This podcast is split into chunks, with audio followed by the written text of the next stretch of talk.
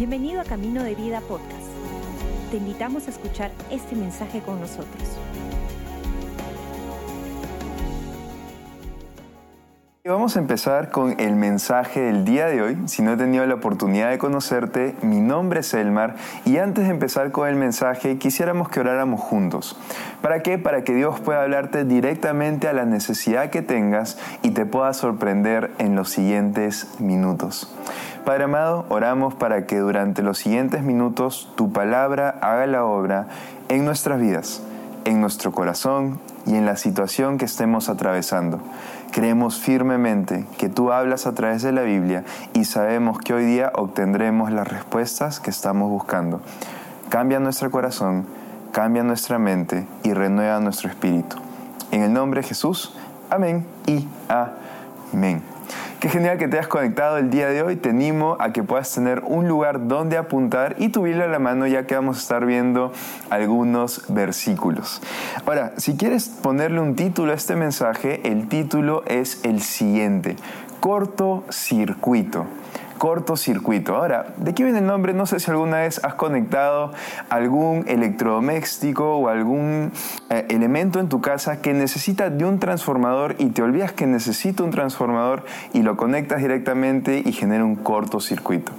O no sé si alguna vez te ha pasado que de niño has metido a un tenedor al tomacorriente por curiosidad y genera un cortocircuito. Es decir, aquellas cosas que generan en nosotros una reacción que no esperábamos mediante un impulso que no buscábamos.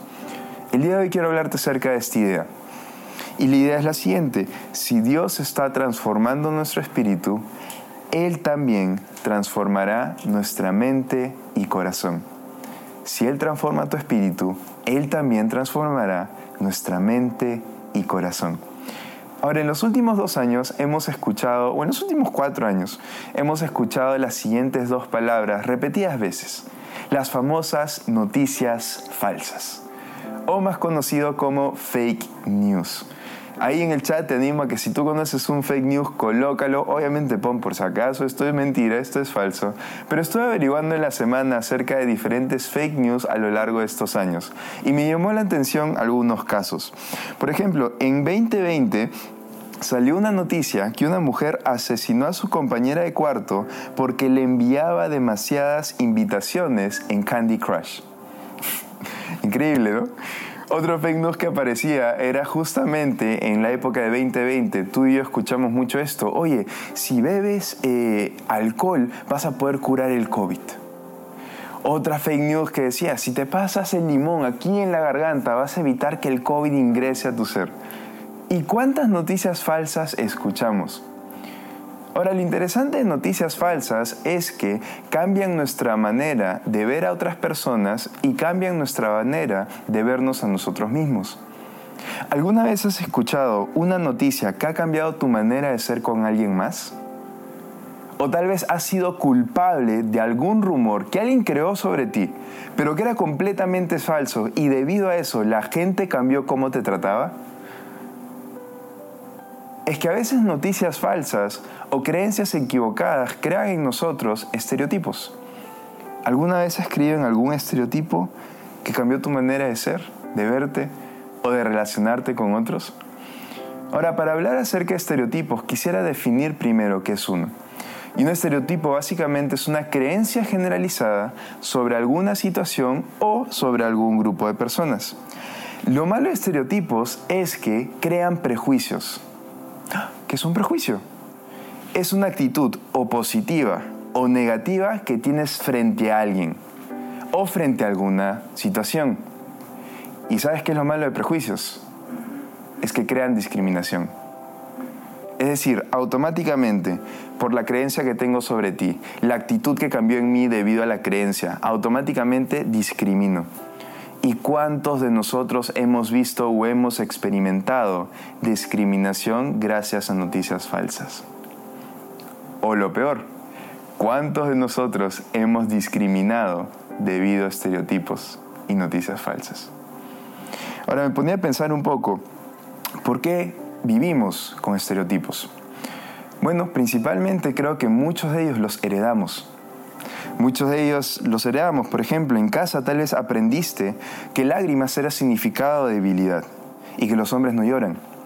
Por ejemplo, en casa aprendiste que el ser cristiano era igual a ser juicioso, tu Biblia en el brazo, cara de pasa y mandándose a todos al infierno.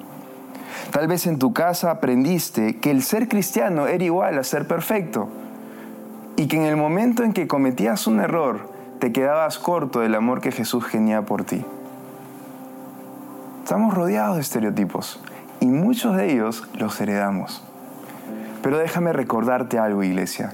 No somos culpables por las creencias que nos enseñaron, pero sí somos responsables de las creencias que se mantienen en nuestra vida. Entonces, ¿por qué sucede esto? Otra forma de crear estereotipos es heridas que has recibido. Por ejemplo, si has tenido alguna mala relación o tal vez tu esposo te sacó la vuelta, ah, todos los hombres sacan la vuelta. O tal vez tu mujer te engañó, todas las mujeres son igual. Te das cuenta que tenemos estereotipos cuando generalizamos y nos olvidamos del individuo frente a nosotros. Entonces estereotipos se crean porque los heredamos y estereotipos se crean porque tuvimos algún tipo de dolor o herida que nos llevaron a pensar en eso. Pero ¿qué dice la Biblia al respecto? Por ejemplo, en 2 Corintios 10, 3 al 5, encontramos a Pablo hablando acerca de argumentos y pensamientos. Quiero leerte 2 Corintios 10 del 3 al 5 en la versión NBI. Dice lo siguiente, pues aunque vivimos en el mundo, no libramos batallas como lo hace el mundo. Las armas con que luchamos no son del mundo, sino que tienen el poder divino para derribar fortalezas destruimos argumentos y toda altivez que se levanta contra el conocimiento de Dios y llevamos cautivo todo pensamiento para que se someta a Cristo. Me llama mucho la atención la palabra fortaleza. Pablo utiliza la palabra fortaleza para descubrir aquellas creencias, aquellos pensamientos, aquellas maneras de ver la vida. Y es verdad, estereotipos que hacen te protegen del fracaso, te protegen del dolor, pero limitan el potencial que tenemos. Limitan las posibilidades que tenemos de interactuar con gente distinta a nosotros, de afrontar nuevos retos. Nos limitan. Entonces Pablo nos dice, oye, independientemente de la persona que seas, de tu raza, de tu credo, contexto, edad, sexo biológico, independientemente de todo eso, Versículo 3, que decía, aunque vivimos en el mundo, no libramos batallas en el mundo. Me encanta porque Pablo nos dice a nosotros como cristianos primero, oye, batallas vas a tener. Y a personas que no cristianas también van a tener batallas. Es decir, el hecho de que sigas a Jesús no significa que ya te graduaste del sufrimiento en tu vida. Pero sí significa algo, que no tienes que pelear igual. No tenemos por qué pelear igual. ¿Por qué? Porque la sociedad relaciona la idea de pelear batallas con la idea de aliviar los síntomas. No sé si has visto esto durante estos últimos años de pandemia, que parecía que el paracetamol era la solución al COVID. o me duele el pelo, ah, paracetamol. Me duele la oído, ah, paracetamol. Y lo interesante de estos medicamentos es que son analgésicos. Y un analgésico, ¿sabes a qué se dedica? A cuidar y curar el síntoma, aliviar el síntoma, pero no cura la raíz. Y el mundo básicamente nos ofrece eso. Oye, tal vez una persona te va a aliviar el síntoma. Oye, tal vez un nuevo trabajo, un nuevo reto, te va a aliviar el síntoma. Tal vez ser más productivo te va a aliviar el síntoma. Tal vez este, medicamentos van a aliviar el síntoma. Tal vez conversar con alguna persona va a aliviar el síntoma. Pero todo eso se queda corto. ¿Por qué? Porque no ataca la raíz. Pero me encanta esto de Jesús. Jesús no solamente quiere aliviar tu dolor y el síntoma, él quiere sanarte de raíz. Es por eso que en Juan 3, 16 y 17 dice que pues Dios amó tanto al mundo que dio a su Hijo unigénito para que todo aquel que en Él cree no se pierda, sino que tenga vida eterna. Versículo 17, Dios no envió a su Hijo al mundo para condenar al mundo, sino para salvarlo. Estaba estudiando ese versículo 17 y me di cuenta de una traducción que decía lo siguiente, que esa palabra salvación significaba una salvación a través de sanidad. Es decir, Dios no solamente quiere tener una relación contigo, darte un pasaje al cielo y que estés miserable el resto de tu vida. Dios quiere que el momento que Él ingresa a tu corazón y empieza una relación con Dios, que mientras que vas sanando, te vas relacionando con Él. Ahora la gran pregunta, ¿cómo hacemos esto? Y he encontrado tres, tres pasos que tal vez nos podrían ayudar a esto. Primero, identifica los estereotipos que crees. Identifica las creencias generalizadas que tienes. ¿Por qué?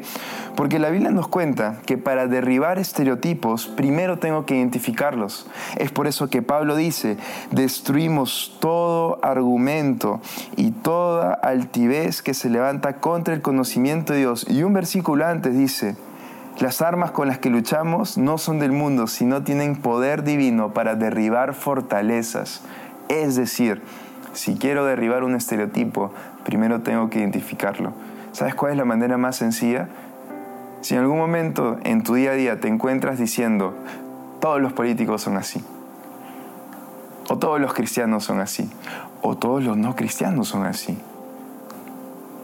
Si te encuentras generalizando con la palabra todos, probablemente es un estereotipo. Entonces, primero identifícalo porque para poder derribar algo, primero tienes que saber que existe. Número dos, reconoce tu altivez. Ahora, ¿a qué se refiere Pablo con la palabra altivez? Y me encanta esta definición. Altivez es una opinión que he elevado por encima de la palabra de Dios.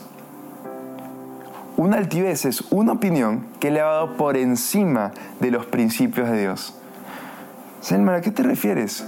No sé si alguna vez te has encontrado diciendo lo siguiente, oye mira, sé que debo amar a las personas que no creen igual que yo, pero yo opino. Yo opino esto y, mira, yo sé que Dios me ama y Él me entiende, porque Dios es amor. Mira, yo sé que debemos honrar a nuestras autoridades, pero yo opino. Mira, yo sé que debo eh, honrar a las personas que no creen igual que yo, pero yo opino. Mira, yo sé que debo practicar mi sexualidad dentro del contexto matrimonial porque eso es lo que Dios puso, pero yo opino. Y Él me entiende y Dios es amor. Nuevamente, toda altivez es aquella opinión que tú y yo tenemos que ponemos por encima de Dios. Porque quiero que te des cuenta de algo, iglesia. La verdad opinión que más importa en tu vida se vuelve el principio de tu vida. Y los principios determinan tu final. Es por eso que a Jesús se le describe como el alfa y el omega, el principio y el fin. Entonces, si quiero los finales, las promesas, lo que Dios me ofrece, tengo que seguir sus principios. Lo que pasa es esto, si nuestra opinión es más importante de los principios de Dios, que tu opinión te brinde la paz mental que estás buscando. Si tu opinión es más importante que la Biblia, que tu opinión te brinde la libertad que necesitas de adicción. Si tu opinión es más importante de los principios de Dios, que Él te brinde una relación sana contigo. ¿Sabes qué lo triste? Nuestra opinión nunca va a ser suficiente. Pero lo que Dios promete es, hey, mis principios determinan tu final. Entonces te animo hoy día iglesia, no solo busques las promesas que Dios tiene para ti, usa y pon en práctica los principios que Él te da. Es por eso que es tan importante reconocer toda altivez, toda opinión que tengas por encima de Dios. Y por último, somete toda emoción, pensamiento y estereotipo a Cristo. Pablo termina este versículo básicamente recordándonos, oye, lleva cautivo todo pensamiento para que se someta a Cristo. Cada pensamiento, llévalo cautivo. Yo me pongo a pensar en quién era Pablo y en todos los estereotipos que Pablo pudo tener. Antes de ser el apóstol Pablo, era Saulo de Tarso asesino de cristianos, perseguidor de cristianos. Cuidaba de tal manera la ley mosaica. Tenía una serie de estereotipos, tenía una serie de pensamientos. Pero él en Gálatas 2.20 después de tener un cortocircuito, un encuentro frontal con Jesús, termina diciendo, mi antiguo yo ha sido crucificado con Cristo. Ya no vivo yo, sino que Cristo vive en mí. Así que vivo en este cuerpo terrenal, confiando en el Hijo de Dios, quien me amó y se entregó a sí mismo por mí. Quiero invitarte ahora último. Someter pensamientos, estereotipos, emociones, básicamente significa ríndelos. Cánsate de intentarlo por tu cuenta y ponlo a prueba.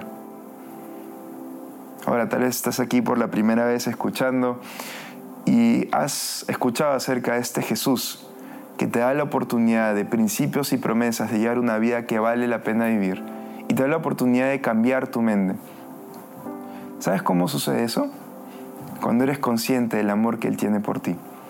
Ese mismo versículo que acabamos de leer Pablo termina diciendo, quien me amó y se entregó a sí mismo por mí.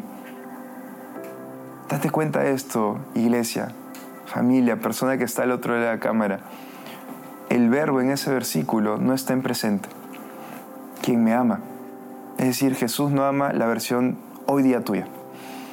Tampoco se refiere a que quien me amará.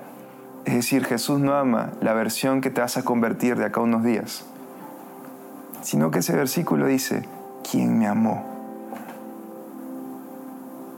Y Jesús es principio y final. Es decir, no hubo momento desde la eternidad hasta la eternidad que Jesús no te amara.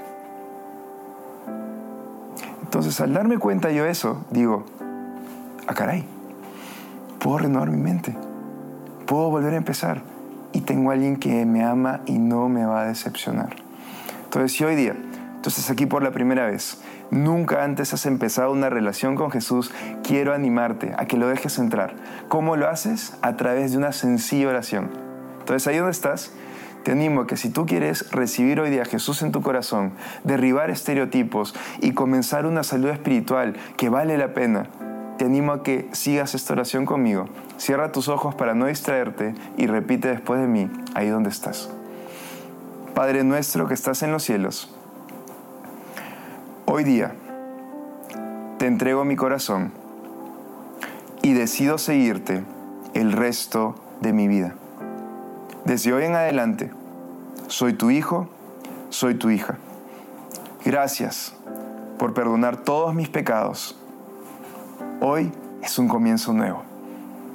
En el nombre de Jesús. Amén y... Gracias por acompañarnos. Esperamos que hayas disfrutado el mensaje de hoy. Si deseas más información, síguenos en nuestras redes sociales o visita caminodevida.com.